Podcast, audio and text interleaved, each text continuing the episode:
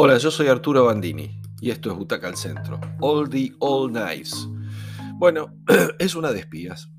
Es una de espías. Le carré, tenemos que pensar en esas cosas. No pensemos en Fleming, no pensemos en Bond. ¿eh? Pensemos en algo más elaborado, menos ficcional. Bueno, hay que decir una cosa. La película tiene como demasiado texto para contar una de espías. Queremos ver un poquito más de acción, si bien no pretendemos que el tipo sea Bond, el protagonista. Bueno, no hay problema de producción, porque esto es de Prime Video, de Amazon, o sea, se puede filmar en cualquier lado, hay plata, se filma en la ciudad del mundo que haga falta, y de hecho está filmada en lugares distintos. Pero los escenarios parecen como quedar ociosos, mientras se, va contando esta historia medio entre susurros. ¿eh? Y llama la atención porque en las de espías nosotros generalmente esperamos otra cosa. Pero este relato es de alguna manera, se va a proponer como un relato íntimo y por eso nos desconcierta.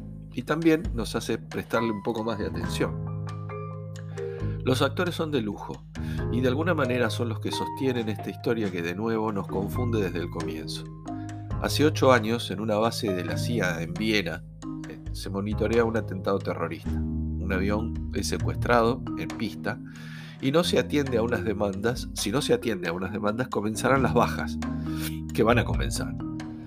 Toda la base se revoluciona porque adentro del avión hay un agente que empieza a mandar datos de cómo sería la mejor manera de atraparlos, de por dónde entrar, eh, de asaltarlos, de terminar con, con lo que se plantea como una masacre.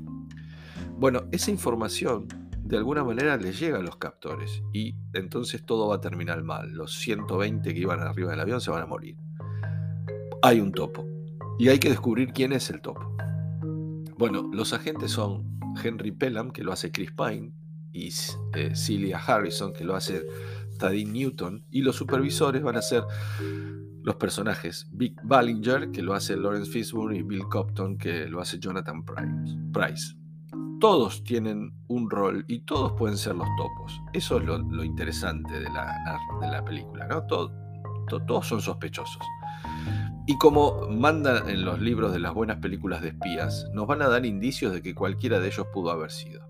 Pero son pistas falsas. Pine y Newton eran amantes en esos días, lo que hace que todo se complique un poquito más. Solo vamos a saber que ella un día desaparece, no sabremos muy bien por qué, y que reinicia su vida muy lejos de Europa, en Carmel by the Sea, en California, donde hace una familia, se casa, tiene chicos. Será Fishburne quien le ordene a Pine cerrar esta investigación y cerrarla como sea para la CIA, eh, ocho años después, a la luz de que hay nuevos indicios que dicen que en efecto hubo un topo. Así se inicia esta investigación que también tiene como protagonista, irá primero a Londres, este, donde se retiró Price, y luego Carmel para entrevistarse con, con el personaje de Celia. Se encontrarán en un restaurante de vinos, pasarán el tiempo juntos, lo van a repasar.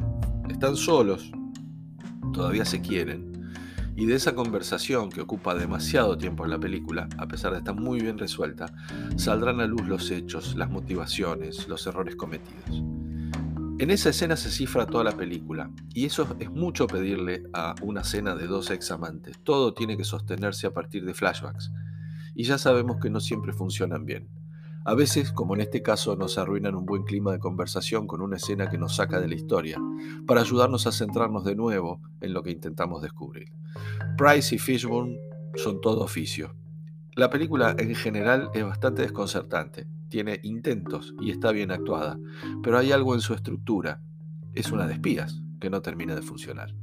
Para Butaca al Centro, esta película que de todas maneras entretiene, es una película de cinco butacas. Como decimos siempre, que la disfruten.